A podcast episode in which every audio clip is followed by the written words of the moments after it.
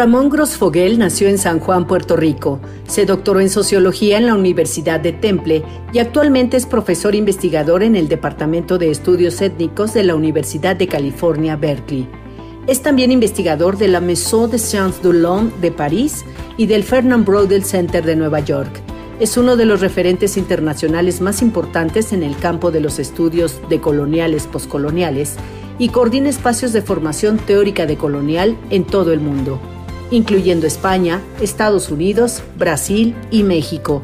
Ha publicado cientos de artículos especializados y es autor de más de una docena de libros, entre los cuales destacan Sujetos coloniales, puertorriqueños en una perspectiva global, El giro de colonial, reflexiones para una diversidad epistémica más allá del capitalismo global, y su libro más reciente, publicado en 2022 por Acal Editores, de la sociología de la descolonización al nuevo antiimperialismo decolonial. Pues aquí estamos con Ramón Grossfogel. Bienvenido aquí a la máxima casa de estudios aquí de la UNAM. Muchas gracias por la invitación. Al contrario, es un, un honor tenerte aquí. Este, eh, este, para hablar sobre estos grandes temas, para presumir a nuestro público tu nuevo libro que acaba de salir aquí en español de la sociología de la descolonización al nuevo imperio antiimperialismo decolonial. Una, eh, este, una frase dominguera, como decimos aquí, difícil de decir, pero vamos a ir descifrando algunos de los conceptos. Con editorial ACAL fue. Por supuesto, con el editorial ACAL, que también coordinas una, una, serie, con ellos, ¿no? ¿Cómo se llama la serie? Es Interpares, Pensamiento Crítico Postcolonial. Excelente. Y este, eh, hay una, parte de este libro que es este, de lectura recomendada para todo el mundo en que habla sobre el proyecto civilizatorio de muerte de la modernidad occidental. En que estás intentando repensar nuestra historia mundial, ¿no? A partir del concepto de la civilización completa, que incluye economía, sociología, cultura, política, y, este, mm, y lo caracterizas como algo de, muerte. Esto, eh, este, ¿por qué? ¿Por qué, por, qué es de muerte? ¿Por qué nos, nos debe preocupar? Pues eh, la, la modernidad yo la caracterizo como un proyecto civilizatorio de muerte. Pero no soy yo solamente, es que son muchos pensadores y pensadoras del sur global, sobre todo pensamiento indígena del sur global, pensamiento africano, afrocaribeño, eh, pensamiento crítico musulmán, pensamiento crítico de, Asia, de diferentes corrientes, orientaciones. Si en algo coinciden, a pesar de todas las diferencias que hay entre todos esos diferentes corrientes que he mencionado, es en nombrar la modernidad occidental como una civilización, pero ya no solamente como una civilización, sino como una civilización de muerte, porque es una civilización destructiva de la vida, no solamente vida humana, sino la vida no humana. Es decir, en los últimos, cuando miramos el debate del antropoceno, eh, donde los científicos identifican el origen de donde los humanos entramos en los ciclos de reproducción de la vida de una manera destructiva, es siglo XVII. Eh, justo cuando está en pleno esplendor la expansión colonial europea y eh, la civilización moderna occidental. Y eso tiene todo que ver con, el dualismo cartesiano, porque el dualismo cartesiano es la cosmovisión que ha orientado al sistema capitalista mundial por los últimos 400 años.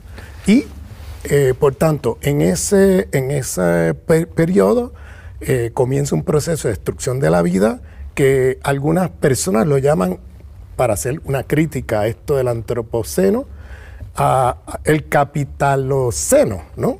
O sea, cómo el sistema capitalista está metido ahí.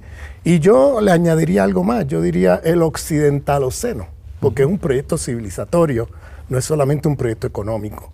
Es decir, el, capitalismo es el sistema económico de una civilización. Y no al revés, como hemos pensado en la, en la izquierda occidentalocéntrica que siempre pensamos en un sistema económico y la modernidad y los demás son como proyectos emancipatorios, eh, etcétera, o superestructura. Y lo que yo estoy planteando aquí en este libro es lo opuesto. Yo digo que la, hay un sistema civilizatorio que se expande a través de la expansión colonial europea que produce entonces el mercado mundial capitalista. Y ese mercado mundial capitalista y ese sistema capitalista mundial se produjo desde el primer día eh, con las lógicas civilizatorias de la modernidad occidental. Por ejemplo, si el capitalismo es genocida, es porque tiene allí como, no como superestructura, sino como un principio organizador de la acumulación de capital, la lógica civilizatoria racista de la modernidad occidental. Si el capitalismo es eh, eh, epistemicida, es porque lleva allí también la lógica civilizatoria moderna del eurocentrismo. Si el capitalismo es eh, feminicida, es porque lleva allí también unas lógicas del patriarcado de la cristiandad. Si el capitalismo es ecologicida, es porque lleva allí también adentro de la, la propia eh, constitución del sistema económico capitalista la lógica civilizatoria moderna del dualismo cartesiano. Es decir, llevamos, por ejemplo, 400 años produciendo tecnología bajo la cosmovisión dualista cartesiana que asume la idea estúpida de que la vida humana está insulada o, aislada de las otras formas de vida. Vamos, por partes. vamos por partes.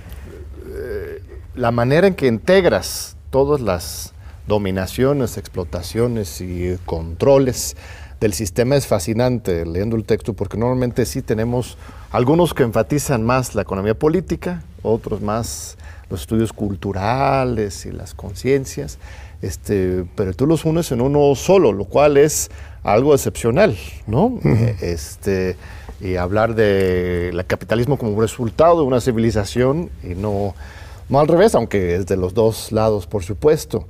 Eh, este, esto para algunas personas es difícil de comprender o de, de asir, porque vienen de formaciones más disciplinarias.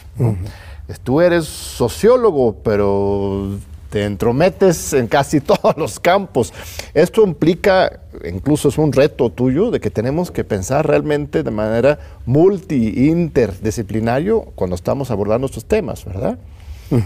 O sea, yo pienso transdisciplinariamente. Transdisciplina. Más allá de las disciplinas. Es decir, las disciplinas son, como muy bien ha demostrado eh, Immanuel Wallerstein, son una creación de los estados imperialistas europeos del siglo XIX que tenían necesidades de producción de conocimiento y entonces crearon unas disciplinas para poder producir conocimiento que le fuera útil a sus proyectos políticos, económicos, culturales, etcétera.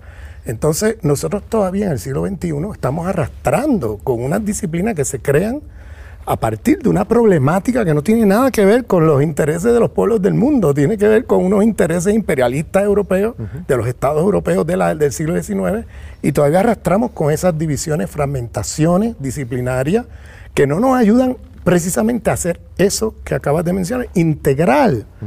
Lo que, todos los elementos de las múltiples formas de dominación de una manera coherente que nos permita entonces poder identificar la cartografía del poder que tenemos de frente, porque sin conocer bien esa cartografía del poder, si, si no descolonizamos los paradigmas de la economía política y nos quedamos con los paradigmas que siempre usamos, eh, la economía, la cultura, aquello, lo otro, este, nunca vamos a lograr, creo yo, superar eh, eh, el sistema mundial en que estamos metidos este, el capitalismo histórico. Nunca lo vamos a superar. Este, y por eso es que eh, yo intento hacer una cartografía del poder que identificó 15, 16 jerarquías de dominación de este sistema mundo. Y, eh, y, llamo, y además, esto no lo hago por una razón teórica, es que hay un, proyecto político detrás de lo que estoy planteando. Hay consecuencias políticas. ¿Por qué? Porque el, el problema del socialismo del siglo XX y yo estoy inspirado en esta reflexión, porque para mí mi interés es superar este, este sistema de dominación, explotación, de destrucción de la vida en que estamos metidos. Y como ese es mi interés, pues eh, yo, he mirado críticamente los paradigmas del socialismo del siglo XX. Y si algo tienen en común es esta idea de que eh, el problema central es un problema económico y que lo que hay que superar es el problema económico, un sistema de explotación capitalista cosa que yo reconozco, obviamente que el sistema capitalista es un sistema de explotación, eh, y que una vez superado eso, todos los otros problemas, el sexismo, el racismo, el eurocentrismo, todos los otros problemas que podemos, eh, la destrucción ecológica, todo eso se va a superar. Y, el planteamiento que, yo intento hacer es que no, que el problema con ese paradigma es que llevó un callejón sin salida al punto de que ese proyecto del socialismo del siglo XX fracasó. Y yo creo que fracasó en gran medida por el paradigma que lo informaba. Porque, ¿qué pasa? Si tú no tomas en cuenta que estamos en un proyecto civilizatorio con una multiplicidad de jerarquías de dominación, lo que te va a pasar es lo siguiente.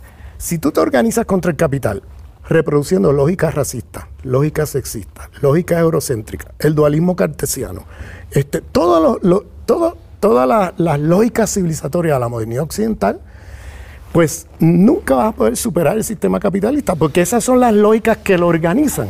Y si tú te luchas contra un sistema eh, eh, reproduciendo las lógicas que producen ese sistema, nunca vas a hacer, nunca lo vas a superar. Vas a reproducir otra vez el sistema capitalista con las mejores intenciones del mundo. Aquí el término que usamos en México en el contexto de la cuarta transformación es la revolución de las conciencias, ¿verdad? No es suficiente solo hacer el cambio económico, sino también se tienen que revolucionar las, las conciencias.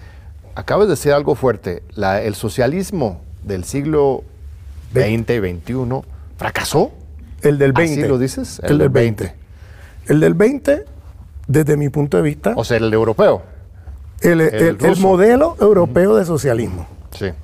A, nivel, a escala mundial, ese modelo, que fue imitado también en, muchos lugares del sur global. Se agotó. Se agotó. Y se agotó porque creo yo que hubo un error político que tiene que ver con una, un paradigma equivocado.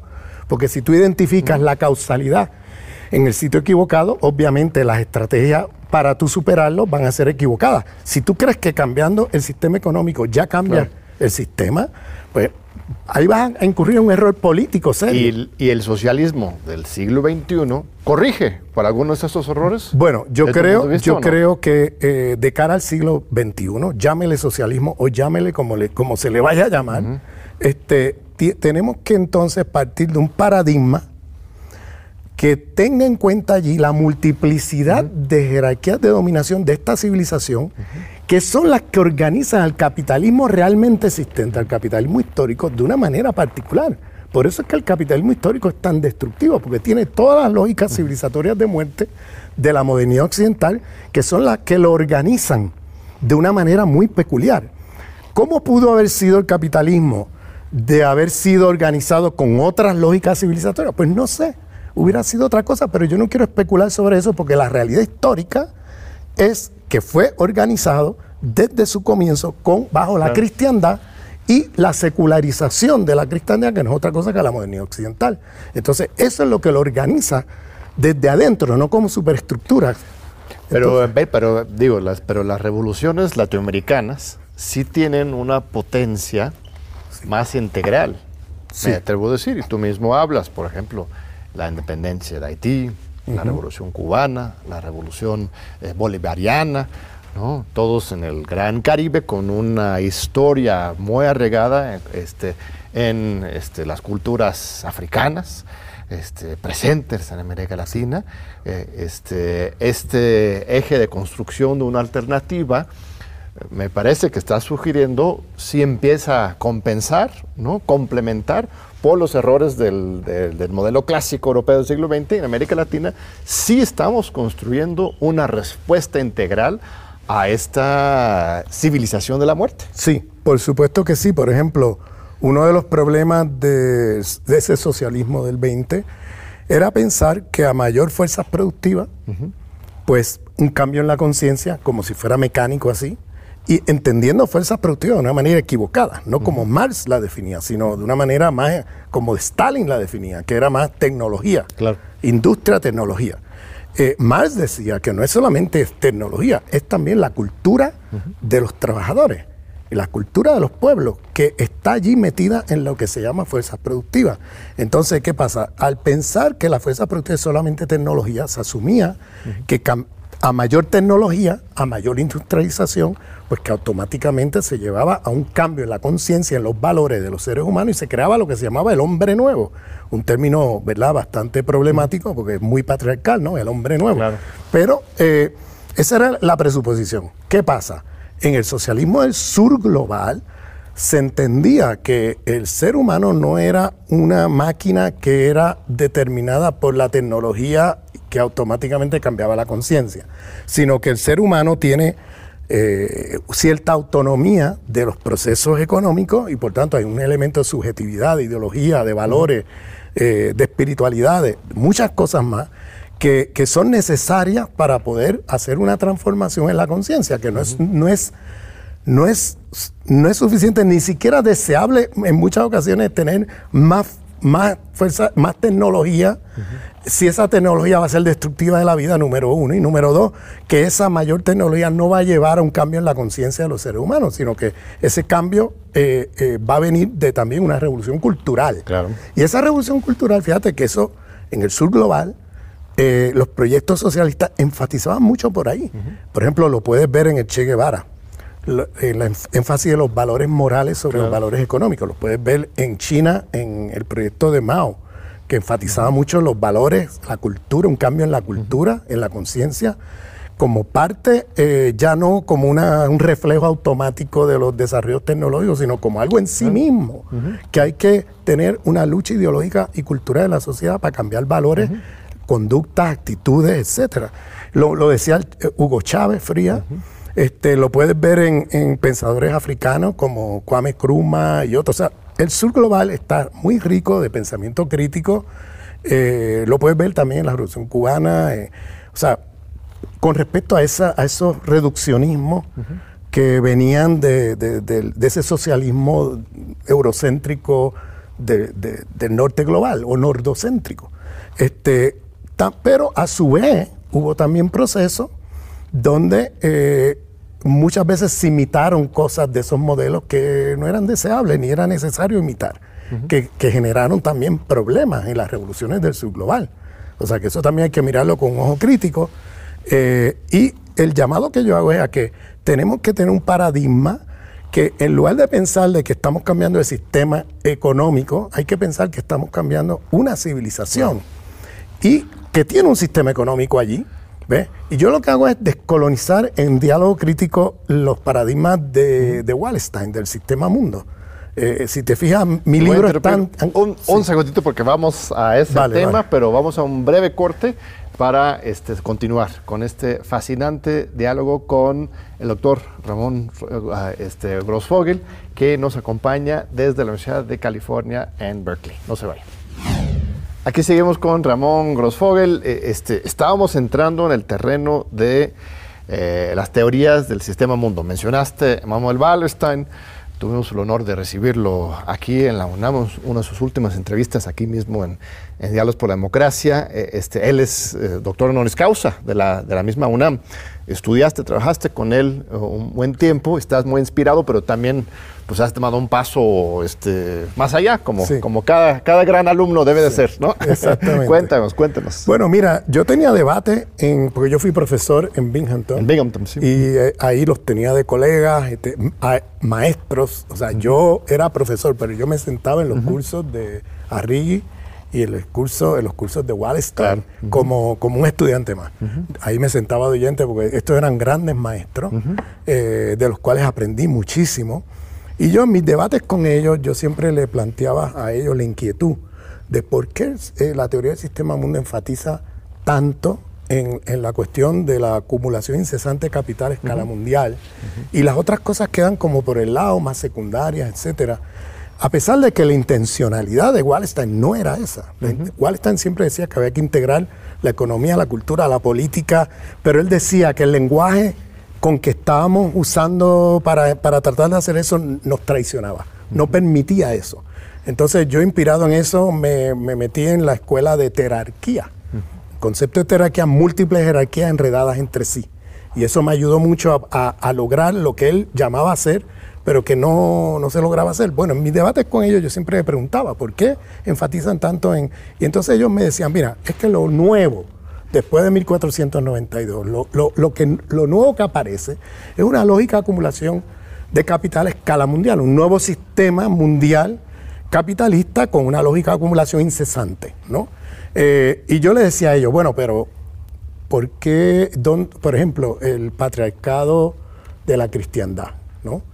Que se globaliza también. Y me dicen, no, eso estaba, eso ya existía. Entonces yo decía, bueno, pero eso ya existía ¿dónde? Me dicen, en Europa. Y el racismo, bueno, eso ya existía. Y, el, la cristiandad, bueno, eso ya existía. Y, o sea, estaba nombrando una serie de jerarquías. Eh, el patriarcado de la cristiandad, por ejemplo, eso ya existía. Todo eso, bueno, todas esas cosas del eurocentrismo, todo eso ya existía. Lo nuevo es esto. O sea, bueno, pero un momento, eso ya existía en, Europa, claro.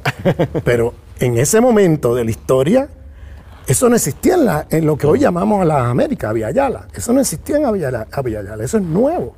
Y si eso es nuevo, si cambia la geografía de la razón, y en vez de ver a Europa expandiéndose, ves a Europa llegando, entonces tienes que dar cuenta de lo nuevo en su complejidad. El paquete completo que aterriza. Exactamente. Aterriza un paquete de relaciones de dominación simultáneamente, al mismo tiempo, no que vino esta primero y esta después, no, es que vinieron al mismo tiempo. Y para un pueblo eh, eh, originario de las Américas, lo que llegó fue un paquete de relaciones de dominación, es un proyecto civilizatorio, porque si tú dices que la lógica de acumulación lo nuevo, lo estás mirando estás cayendo en el peor de los eurocentrismos, que es colapsar la historia local europea como si fuera historia mundial. Y además como el sentido común del mundo. yo digo, mira, perdóname, ese no es el sentido común de otras partes donde llegaron los europeos.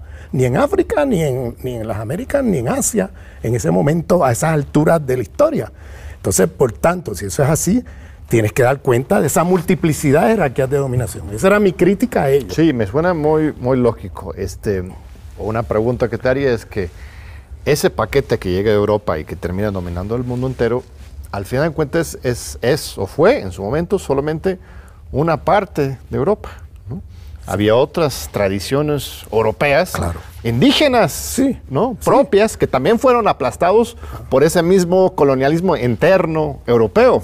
Incluso tradiciones intelectuales eh, este, radicales. Pones a Spinoza contra Descartes, tú hablas de Descartes. Descartes ganó porque fue favorecido por este mismo sistema económico-político, pero, pero la visión más integral de, de Spinoza, que después retoma Althusser, etc. O sea, hay también tradiciones propiamente europeas que sí son este, transformadoras, revolucionarias. No todo Europa es esto que llegó a América Latina. Claro, lo que pasa es que cuando digo Europa, yo estoy hablando del proyecto civilizatorio moderno, de lo que lo hegemónico. Yo no estoy hablando de los sectores que fueron derrotados dentro de Europa. Estoy hablando de lo que, lo que dominó y predominó durante todos estos siglos. Entonces, eh, sin negar que hubo allí, mira, por ejemplo, en mi trabajo ahí yo tengo un capítulo sobre los cuatro eh, los cuatro genocidios epistemicidios del largo siglo XVI, donde yo hablo de la conquista del Andaluz. Exacto. Como un lugar que fue conquistado dentro del territorio europeo, que, bueno, que tenía muchas cosas interesantes en la época, eh, que Europa ni alcanzaba a, concebir en esa época. La Europa de la cristiandad me refiero. Y luego eh, tenemos la quema de brujas, que yo lo menciono ahí también. Tengo una, una sección dedicada a eso.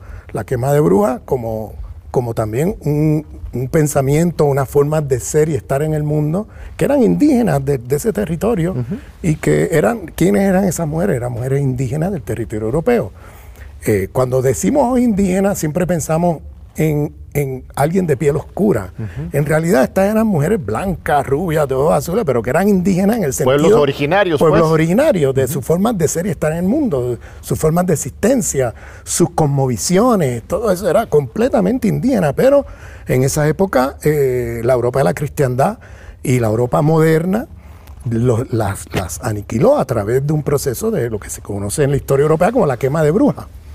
Y hablas de la península ibérica, eh, la comparación de la conquista de los españoles sobre los árabes en el al andaluz, que era el territorio árabe ahí en, España, como una preparación, un ensayo de estrategias de conquista que después se aplican en México en particular, en el Caribe también, pero en toda la, región de América Latina, ¿no? Hay, hay similitudes, ¿verdad? Por supuesto. Hasta la fecha usamos metáforas, ¿no? Este, eh, este, bastante racializados, ¿no?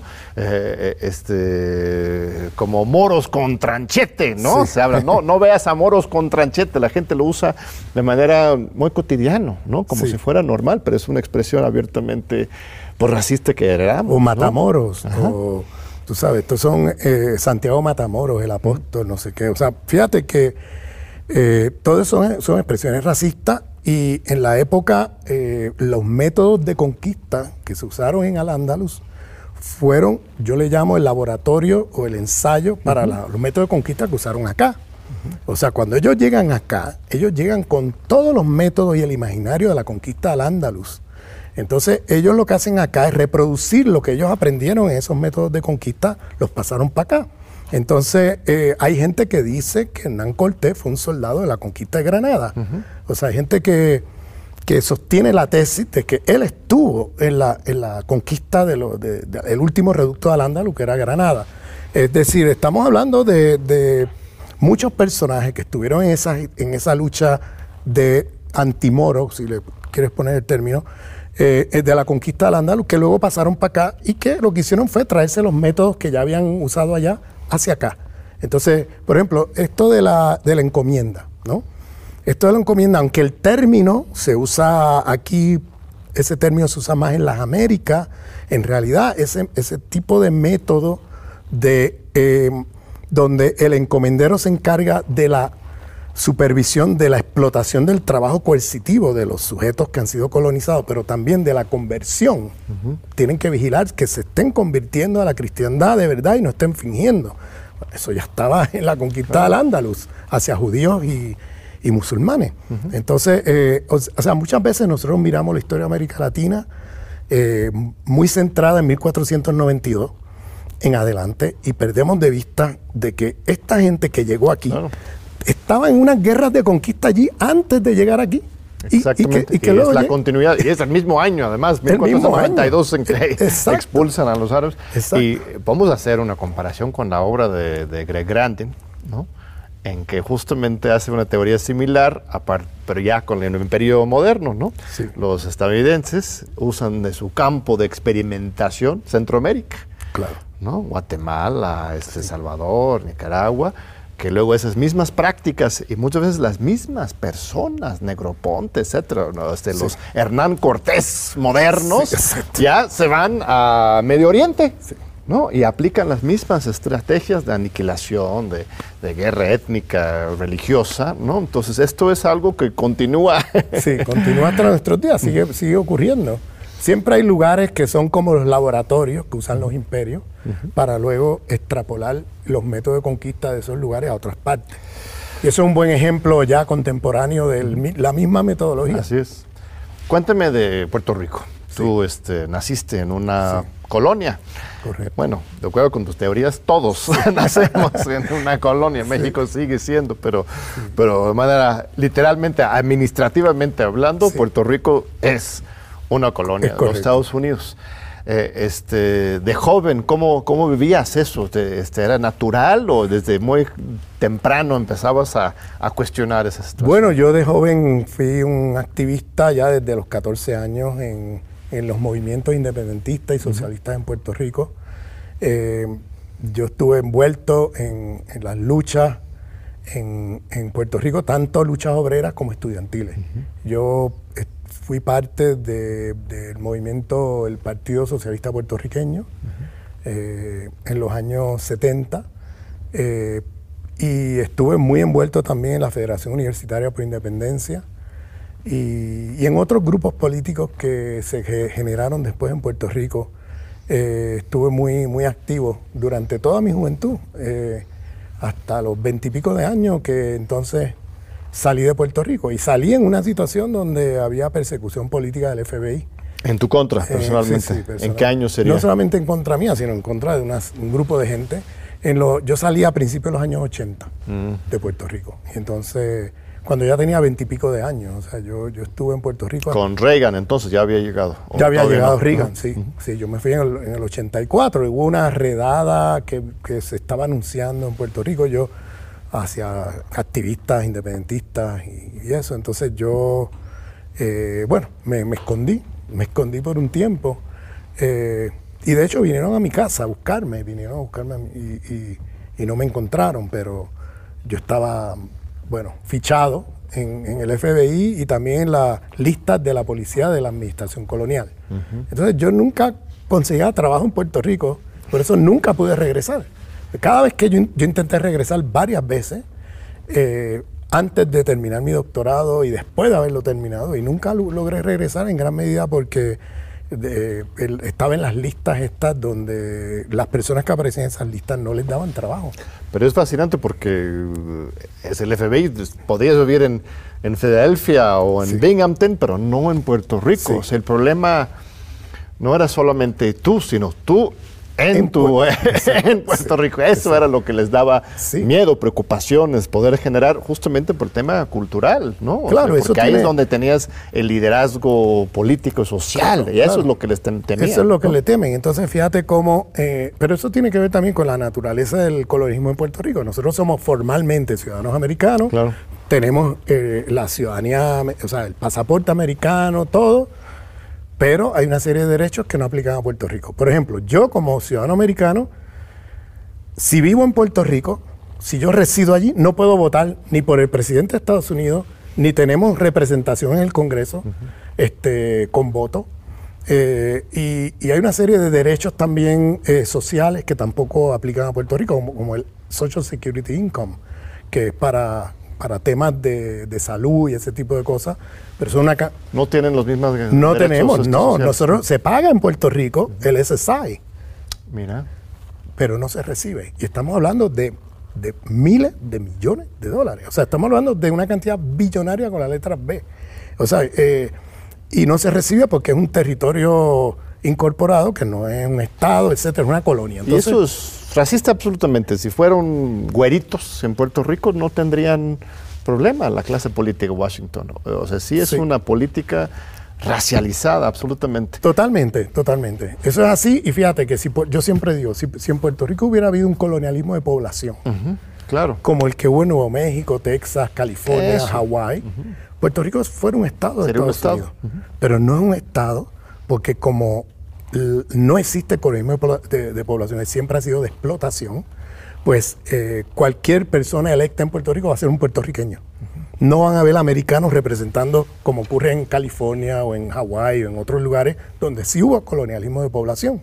Este, en nuestro caso no lo hubo y entonces eso permite que, eso hizo que no se considerara la idea de la incorporación como Estado, porque iba a ser puertorriqueños lo que iban a pasar al Congreso a, participar allí, ¿entiendes? Entonces ellos, no querían eso. Y no lo quieren todavía al día de hoy, ellos no quieren eso. ¿Eso sería la salida más justa tomando en cuenta todos los factores? ¿Que fuera un Estado o más bien que sea independiente como luchabas en tu juventud? Sí, e, es una discusión ahora. Eterna. Es una discusión eterna. Le llamamos el deporte nacional en Puerto Rico a eso del estatus. Eh, pero Puerto Rico tiene una situación muy, muy particular y muy diferente al resto de América Latina. Puerto Rico no es economía nacional, fue destruida por, Estados Unidos. Entonces, ahora mismo, un proyecto independentista en Puerto Rico es, va a ser inherentemente neocolonial, porque no hay la base material de poder hacer un proyecto antiimperialista radical o algo, algo mejor que eso. Entonces, por eso mucha gente en Puerto Rico, en la isla, opta por, por buscar la igualdad dentro que sea Estado. Como Estado. O sea, si, lo que estás diciendo es que si, si se lograra un país independiente, en realidad no sería tan independiente, seguiría siendo colonia, pues. Sí, va a ser una... Prácticamente, nada más que este, perdería algunos beneficios, entonces mejor, mejor exigir la, igualdad, ¿no? La igualdad dentro, eso es lo que muchas, te estoy aquí eh, expresando lo que sienten muchos puertorriqueños, ¿bien? Muchos puertorriqueños prefieren yo idealmente preferiría la independencia, pero para ser justo con lo que los puertorriqueños están planteando, que desde América Latina no se entiende, es muy, muy difícil entenderlo, porque América Latina es una realidad histórica y una economía política también muy diferente a la de Puerto Rico. Puerto Rico es una extensión de la economía americana, no existe nada en Puerto Rico. En Puerto Rico la, agricultura la destruyeron, o sea, estamos hablando de que se importa el 90% de lo que se come. O sea, estamos hablando de una economía totalmente, eh, una extensión de la economía americana. No puedes pensar, no puedes decir la economía puertorriqueña, porque eso no existe. Lo que existe es una extensión de la economía americana allí, pues la economía puertorriqueña la destruyeron hace mucho tiempo. Entonces, mucha gente dice, bueno, si no es posible hacer una independencia, donde podamos hacer una ruptura radical con el imperio y construir algo más interesante, pues entonces metámoslo por dentro y vamos a luchar por eh, la destrucción del imperio por adentro. Es decir, una lucha antiimperialista para crear otro Estados Unidos, no este Estados Unidos imperial. Entonces, de cara al siglo XXI, eso es un proyecto que, que se plantea con mucha fuerza, porque en el siglo XXI demográficamente las minorías vamos a ser las mayorías, y sobre todo los latinos. Entonces, los mexicanos, pues somos más de la mitad de los latinos. Los Exactamente. Entonces, eso va, a tener unas repercusiones enormes en este siglo. Eh, sabemos que una cosa no lleva automáticamente a la otra. El ejemplo de Obama, ¿no? Ya porque seas negro y presidente, bueno, tú estás en la Casa Blanca. La casa es blanca. ¿bien? Entonces, no has cambiado nada, ¿bien? Te voy a interrumpir un segundito porque vamos a un segundo corte y regresamos ahorita con Ramón Grossfogel para continuar con este fascinante diálogo, debate, discusión. No se vayan. Aquí seguimos eh, con Ramón Grossfogel. Muchas gracias por estar aquí en la UNAM. Mira, hay otra tesis que elaboras rescatando eh, la obra de Aimé Césaire, este, un intelectual activista este, Martinica, de, justo después de la, Segunda Guerra Mundial. Y él escribe un análisis de Hitler de la Segunda Guerra Mundial eh, muy sugerente, muy importante, en que tú recogiendo esta tesis hablas de que lo que hizo Hitler, su gran pecado, fue aplicar las estrategias coloniales, este ataque civilizatorio, como dices, en contra de la propia gente de Europa, los mismos europeos. Y eso es lo que escandalizó tanto al mundo entero y a los europeos en particular. Podemos ver distancias tomadas, un poco la reacción ahora con respecto a Ucrania también. ¿no? De repente una guerra en Europa, este, lo mismo que igual podría ocurrir en África, aquí ya no es tolerable. Eh, este, platícame más de eso, porque me parece una relectura de Hitler fundamental. Sí, sí, por supuesto. Eh, Ser fue eh, uno de los eh, organizadores del movimiento de la negritud en Francia en los años 30. Él es un hombre negro de Martinica y inspiró los movimientos de liberación nacional en África eh, con sus trabajos tanto de crítica antiimperialista como su poesía. Es uno de los grandes poetas mm. surrealistas eh, a nivel mundial. Eh, además tiene una obra de teatro que todavía, tú vas a Francia hoy y todavía las obras de César se presentan en los teatros en Francia, es un clásico en lengua francesa. Entonces, él era un activista antiimperialista eh, en el mundo francés eh, y eh, como parte de su trabajo él hizo un ensayo que él era un discurso que él hizo después de la Segunda Guerra Mundial en los años 40, ¿bien? que se llama Discurso sobre el colonialismo. Eso está publicado por la editorial ACAL. de hecho, yo soy responsable de esa publicación porque yo fui a Martinica, yo, yo conocía personalmente a César y fui a Martinica y llevé a una de las personas de acá allá para que le diera los derechos este, para la traducción al castellano y está publicado eh, ese texto junto con otro texto en un libro que se titula El discurso sobre el colonialismo de César. Eh, los invito a que lo busquen. Eh, ese texto, Discurso sobre, sobre el colonialismo, es una reflexión desde el Caribe, desde un hombre negro del Caribe, mirando el hitlerismo, la Segunda Guerra Mundial, el fascismo y todo esto. Y esa mirada que él hace es muy interesante porque es eh, una de las cosas que conocía muy bien César era la historia del Caribe y sobre todo la historia de Haití. Eh, hablando con él, pues me di cuenta que era un conocedor impresionante de la historia caribeña. Y claro, desde el Caribe, ese personaje que los europeos nombran como Hitler o Hitlerismo, eh, pues no es nuevo. Hemos visto muchos Hitler pasar por el Caribe desde hace 500 años. O sea, genocidio. El Caribe eh, se funda en un genocidio contra las poblaciones eh, originarias del territorio. este, esclavización, bueno, se funda en la importación forzada de esclavos en plantaciones azucarera sobre todo en el Caribe. Este, colonización, bueno, todo el Caribe colonizado por holandeses, franceses, dinamarqueses, este, británicos, o sea, todo el mundo está metido allí. Desde y, raza y religión. Y raza y religión, o sea, el racismo de Hitler, bueno, eso se funda en el Caribe, bien, en la expansión colonial europea al Caribe, bueno, ahí tienes el racismo, el tema de, de, la imposición de la cristiandad, o sea, un montón de cosas que tú miras de Hitler, del proyecto hitleriano, que están allí en el Caribe desde hace 500 años. Entonces, cuando los europeos dicen Hitler es una anomalía a la modernidad, pues alguien que conozca bien la historia del Caribe, como M.S. Ser, en los años 40 del siglo pasado, dice, pero por favor, esto es inherente a la modernidad, porque es la modernidad occidental en su expansión colonial la que creó esto que llamamos hitlerismo, que no es otra cosa que la subjetividad imperial, que no es otra cosa que los métodos de colonización que han usado por 500 años eh, los europeos en otras partes del mundo. Entonces, por tanto, el pecado de Hitler para los europeos no es haber matado a un ser humano, porque si ese fuera el pecado, hubieran brincado de la silla cada vez que matan a un africano, cada vez que matan a un indígena, cada vez que matan a un asiático. No, el pecado fue haber matado otro hombre blanco, es decir, otro ser humano blanco.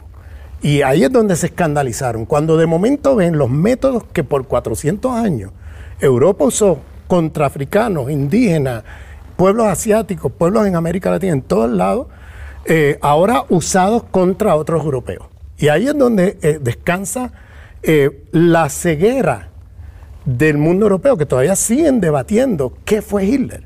Cuando lees a Habermas, para Habermas, Hitler no es otra cosa, una anomalía a la modernidad, porque él piensa que la modernidad es un proyecto emancipatorio. Entonces, en cambio, si lo miras desde la experiencia caribeña, alguien como César dice, no, la modernidad es un proyecto genocida, es un proyecto de muerte. Entonces, Hitler no es una anomalía, Hitler es precisamente consistente, es la subjetividad del, hombre colonial imperialista moderno, que ha estado ahí desde la fundación del sistema mundial en que estamos. El, yo conquisto, pues. El yo conquisto, luego existo. Nuestro amigo Enrique Dussel, el que lo eh, caracteriza el yo extermino, luego existo, que es la mediación que yo hago entre el yo pienso, luego existo y el yo conquisto. Yo siempre digo, hay una mediación entre esos dos, y es el yo extermino, luego existo. Claro. Eh, eso está planteado ahí en el capítulo de los cuatro genocidios en el libro porque ese yo extermino es lo que constituye la subjetividad del ser imperial, en este caso el hitlerismo. Entonces el hitlerismo no es otra cosa que la subjetividad del colonialismo. Así es. Y entonces eso se pierde de vista y lamentablemente cuando ves a Agamben, Agamben busca eh, el hitlerismo en los parias del mundo del imperio romano y no sé qué, y se pierde por ahí. Habermas dice, no, esto es una anomalía, la modernidad es, un proyecto eh, emancipatorio, esto es una anomalía y se pierde por ahí. Entonces, cuando empiezan a ver los pensadores europeos críticos, están perdidos. En cambio, en ser planteó en el blanco. Le dan ahora, en el blanco. Da en el blanco, exacto. Desde, desde los años 40 del siglo pasado, lo pone clarísimo. O sea, yo invito a la audiencia a que se busquen ese libro y se lo lean. Lo vamos a hacer, lo vamos a hacer, ¿no? Eh, me parece fascinante. Ahora, no nos queda mucho tiempo, pero voy a abrir otro gran tema que seguro vas a tener mucho que, que opinar al respecto. Este, Giovanni Arrighi, desde hace décadas, en la long 20th century, en el siglo XX largo, ya predecía que China iba a ser el nuevo centro imperial. Esto está ocurriendo. Los Estados Unidos está colapsando en su, en su predominio mundial, este proyecto civilizatorio europeo está colapsándose. Eh, este, la expansión ahora de la civilización china, bueno, el proyecto civilizatorio, que es muy diferente la dinámica, nos deja a los pueblos del sur más espacio, más libertad para crecer y desarrollarnos autónoma y libremente, o vamos a estar reemplazando una opresión y control por otro? Esto es un temazo y me parece muy buena pregunta porque yo tengo un capítulo dedicado a eso ahí en el libro y es que el, primer, la primera cosa que tenemos que nosotros tener cuidado, digo nosotros la izquierda, es eh, no proyectar a China las categorías con que nosotros hemos entendido al mundo imperialista occidental. O sea, las categorías hay que, hay que mirar esto con cuidado porque eh, China como superpotencia no es exactamente igual a lo que ha sido históricamente los imperialismos europeos. Claro. Un punto para poner de ejemplo. Eh, los europeos siempre tenían un proyecto universalista, donde no solamente se metían a explotarte, a saquear tu país, sino que también se meten en a qué Dios le vas a rezar, qué lengua vas a, hablar, eh, qué cultura, cuál es la cultura que tú debes este, practicar. Eh, o sea, se meten en todo. O sea, es un proyecto universalista, civilizatorio. Los condicionamientos de las deudas, los préstamos, por ejemplo, los chinos no hacen eso. No, ¿no? por ejemplo, eh, es, ese proyecto universalista, los chinos no tienen una pretensión, ellos no, vienen por el mundo diciendo que tienes que hablar mandarín, que Dios tú les rezas, o que ellos no se meten ahí. Entonces, eso ya establece una diferencia enorme, ¿no? Eh, lo segundo, en el plano eh, económico, la manera, o sea, China no es un proyecto neoliberal. Es muy diferente en ese sentido Occidente, no tiene pretensiones neoliberales. es un proyecto que es capitalista, no vamos a negar eso, porque ahí hubo una transformación eh, de la época de Mao a la época de Deng Xiaoping. Yo le llamo un golpe de Estado, hubo un golpe de Estado de Deng Xiaoping eh, cuando murió Mao en, los, en el año 76, un mes después de muerto Mao, un golpe de Estado y abre eh, China al sistema capitalista mundial. Bien, entonces, al principio, como había una alianza estratégica entre China y Estados Unidos contra la Unión Soviética, pues entonces Estados Unidos le transfirió una cantidad de capitales y tecnología enorme. Y eso, de ahí se monta China para luego superar a Occidente. O sea, en el mismo terreno de Occidente supera a Occidente en, aspectos tecnológicos, económicos, etcétera, que ya hoy eh, es la primera potencia económica en el mundo. Entonces, en el mundo capitalista. Entonces, eh, eh, bueno, no es un proyecto neoliberal, es un proyecto diferente, más, más, más estatista, más... Quiere un mundo multipolar, no quiere un mundo unipolar, como, como hace esta, pretende Estados Unidos y los, imperios europeos.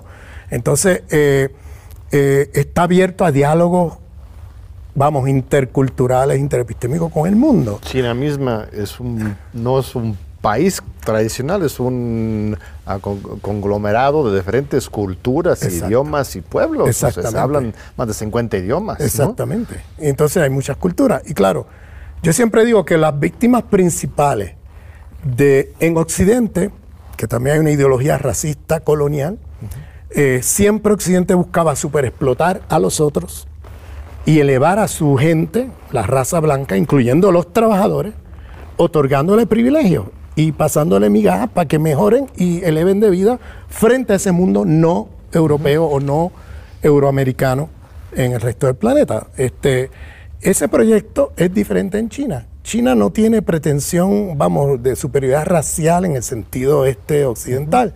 O sea, por tanto, las víctimas mayores del capitalismo chino no son los pueblos africanos o latinoamericanos, son los chinos mismos.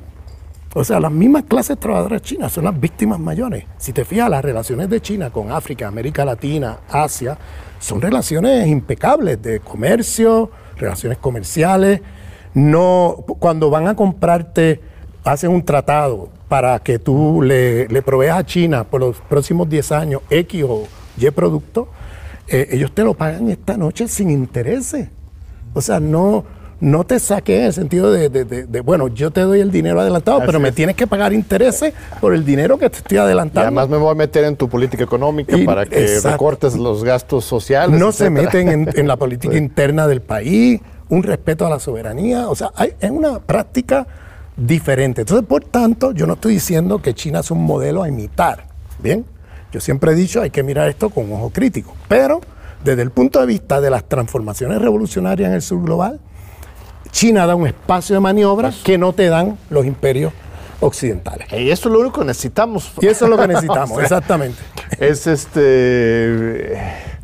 Yo digo que, que sí es importante esto, que, que el colapso del imperio eh, de los Estados Unidos en América Latina eh, este, sí puede generar un espacio de creatividad y de construcción de soberanía. Va a ser difícil porque vienen los coletazos del dinosaurio, ¿no? Los Estados Unidos ahora cada vez, eh, quizás más con Biden que con Trump, está entrometiéndose eh, está en América Latina para controlarlo como pues, su patio trasero. Bueno, ahora Biden dice que no somos el patio trasero, somos el, el patio delantero, ¿no? El front yard, ¿no? bueno. Pero, pero respondiste a esa pregunta, yo creo que de manera muy clara, que sí. hay oportunidades, no porque los chinos nos van a salvar de los gringos, sino que su forma de interactuar con el mundo permite un poco más de, de, de, respiro. De libertad de respiro. exactamente. Y hay que decir que ahora el imperio estadounidense en decadencia ya perdió las guerras de Medio Oriente, ya perdió los mercados africanos y asiáticos frente a China, acaban de recuperar el europeo a través de un golpe de Estado internacional con esta guerra fabricada desde el Pentágono en Ucrania, este, sacando las empresas rusas y metiéndose ahora a las empresas americanas a venderle a precio de monopolio a los europeos que se han arrodillado ante Estados Unidos, ¿bien?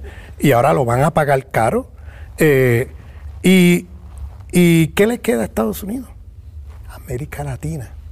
Entonces van a pelear esto como gato boca arriba.